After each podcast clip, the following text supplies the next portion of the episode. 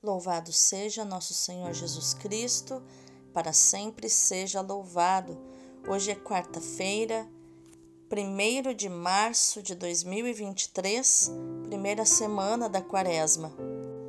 Santa Inês Caocuin, mesmo engaiolada na China, não negou a sua fé? Rogai por nós. Iluminai, Senhor, as nossas ações para que em vós comece e em vós termine tudo aquilo que fizermos no dia de hoje, em nome do Pai, do Filho e do Espírito Santo. Amém. Rogai por nós, ó Santa Mãe de Deus, para que sejamos dignos das promessas de Cristo. Divino Espírito Santo, consumi em mim tudo aquilo que me impede que eu me consuma em vós.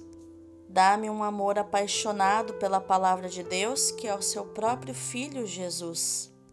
Senhor Jesus, meu Mestre, meu Rabuni, dai-me a graça de compreender a vossa palavra, anunciar a vossa palavra e principalmente viver a vossa palavra. Amém. A primeira leitura de hoje é do livro da profecia de Jonas, capítulo 3, versículos do 1 ao 10. A palavra do Senhor foi dirigida a Jonas pela segunda vez. Levanta-te e põe-te a caminho da grande cidade de Nínive e anuncia-lhe a mensagem que eu te vou confiar. Jonas pôs-se a caminho da grande cidade de Nínive, conforme a ordem do Senhor. Ora, Nínive era uma cidade muito grande. Eram necessários três dias para ser atravessada.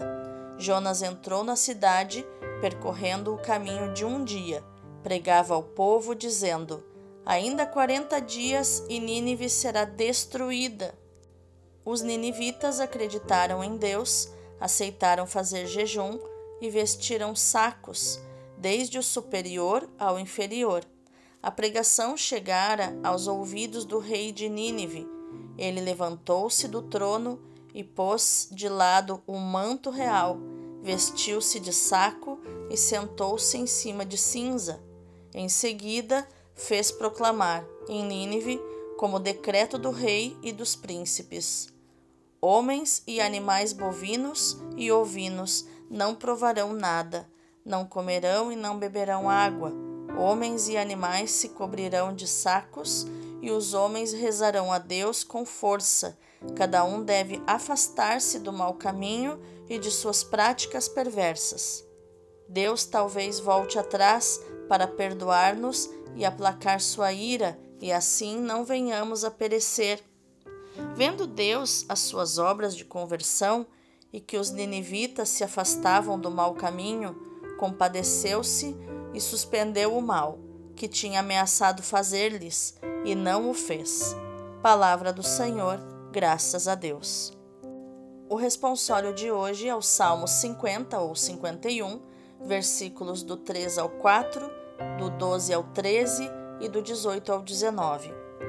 Ó Senhor, não desprezeis um coração arrependido. Tende piedade, ó meu Deus, misericórdia. Na imensidão de vosso amor, purificai-me.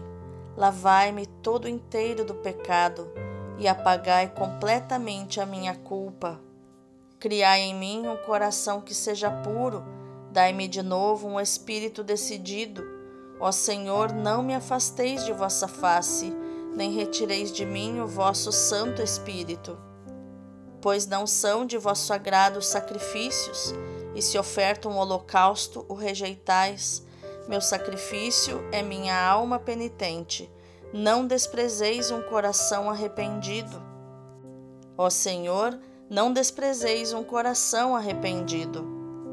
Jesus Cristo, sois bendito sois um ungido de Deus Pai. Voltai ao Senhor vosso Deus, ele é bom, compassivo e clemente.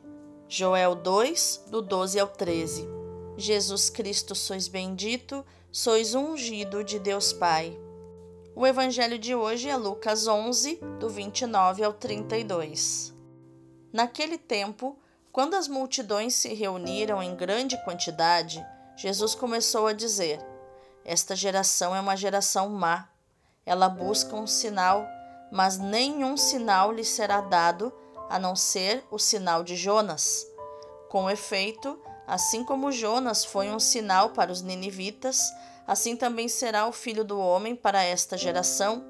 No dia do julgamento, a rainha do sul se levantará juntamente com os homens desta geração e os condenará, porque ela veio de uma terra distante para ouvir a sabedoria de Salomão. E aqui está quem é maior que Salomão. No dia do julgamento, os ninivitas se levantarão juntamente com esta geração e a condenarão, porque eles se converteram quando ouviram a pregação de Jonas, e aqui está quem é maior do que Jonas. Palavra da salvação, glória a vós, Senhor. Vejamos o contexto das leituras de hoje. O livro de Jonas nos ensina que a misericórdia de Deus não se limita ao povo eleito, mas atinge toda a humanidade, todas as pessoas. O profeta é, pela segunda vez, enviado a Nínive, capital da Assíria. Vai anunciar a destruição dessa enorme cidade, destruição motivada pela maldade dos seus habitantes.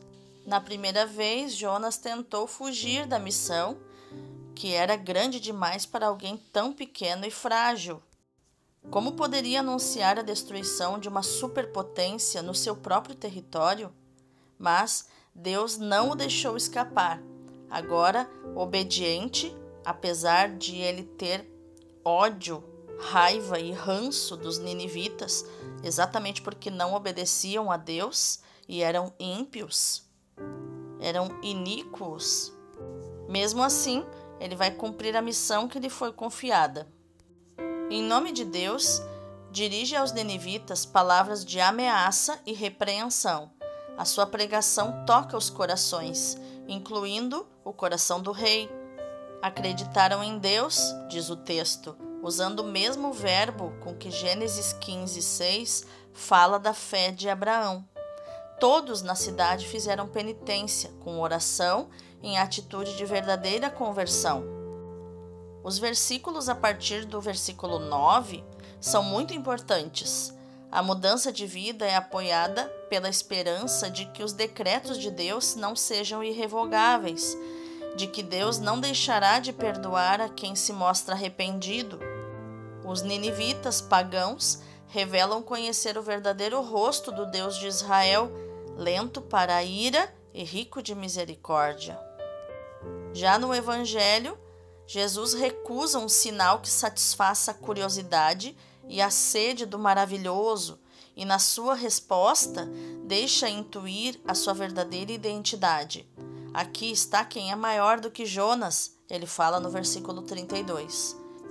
Ele é o sinal que Deus lhes envia. É ele o Messias desejado, mas não reconhecido porque se apresenta de modo diferente daquele que Israel esperava. Para esta geração, conforme o versículo 31, o filho do homem é um apelo à conversão, tal como Jonas foi para os ninivitas. Como profeta, Jesus não oferece sinais espetaculares, mas simplesmente a palavra e a misericórdia de Deus. A referência a Nínive e a rainha de Sabá sublinha a universalidade do chamamento à salvação. Mas enquanto alguns povos pagãos souberam escutar os enviados de Deus e se converteram, a geração a quem Jesus se dirige não o escuta, permanece na cegueira e na dureza de coração. Há de ser condenada pelos ninivitas e pela rainha de Sabá no dia do juízo, porque não soube reconhecer a Cristo na humilde aparência de Jesus de Nazaré. Vamos meditar mais profundamente as leituras de hoje.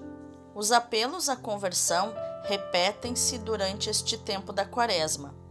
Deus nos apresenta a oportunidade de escutar esses apelos e acolhê-los, nos deixando tocar e iluminar pela palavra.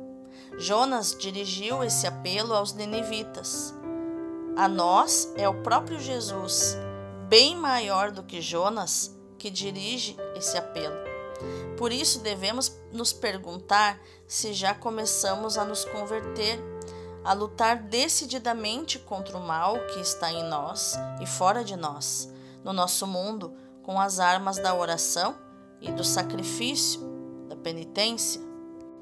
Não podemos estar à espera de uma graça barata e de efeito fácil, ou estar à espera de confirmações extraordinárias, de milagres ou de sinais convincentes. É o momento de refletir: quem eu busco? Os milagres de Deus ou o Deus dos milagres? Isso faz toda a diferença no relacionamento que eu me abro para ter com Ele. Eu o busco pelo que Ele é ou pelo que Ele faz?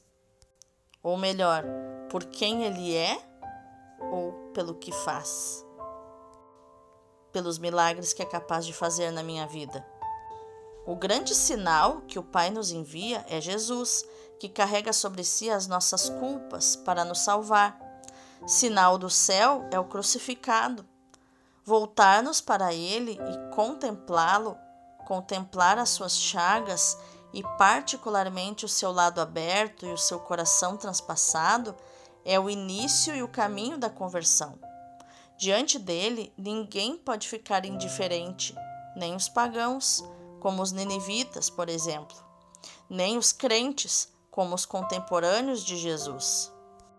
Muitos virão de longe do pecado, de mentalidades e culturas remotas, para tomar consciência da sabedoria do crucificado. Muitos hão de converter-se, crendo no profeta feito servo sofredor por amor. E nós? Rezemos mais, será a oração a dar-nos maior disponibilidade para acolher o dom da misericórdia que o Pai nos faz em Jesus Cristo, morto e ressuscitado, a dar-nos maior disponibilidade para nos tornarmos nós mesmos dom para Deus e dom para os irmãos. A Igreja nos recomenda o encontro frequente com o Senhor na oração que é um caminho de conversão permanente ao Evangelho, e a disponibilidade de coração e de atitudes para acolher o hoje de Deus. Esta recomendação vale para todos os tempos, porque, tal como a Igreja, também cada um de nós precisa de uma contínua reforma, purificação, conversão. Precisamos de uma conversão permanente ao Evangelho. Vamos orar? Pai Santo, justo e misericordioso, que nunca te cansas de me chamar à conversão, para que eu possa experimentar a alegria da comunhão contigo, perdoa-me se teimo em não me abrir ao teu apelo. Perdoa-me se eu hesito em abandonar-me a ti, pedindo sinais extraordinários, garantias seguras, sensações. A ti que para me salvar perdeste tudo na cruz. Purifica-me, purifica o meu medo, a minha mesquinhez, a dureza do meu coração. Infunde em mim o teu espírito, que me faça ver a medida infinita da tua misericórdia, a profundidade insondável da tua sabedoria.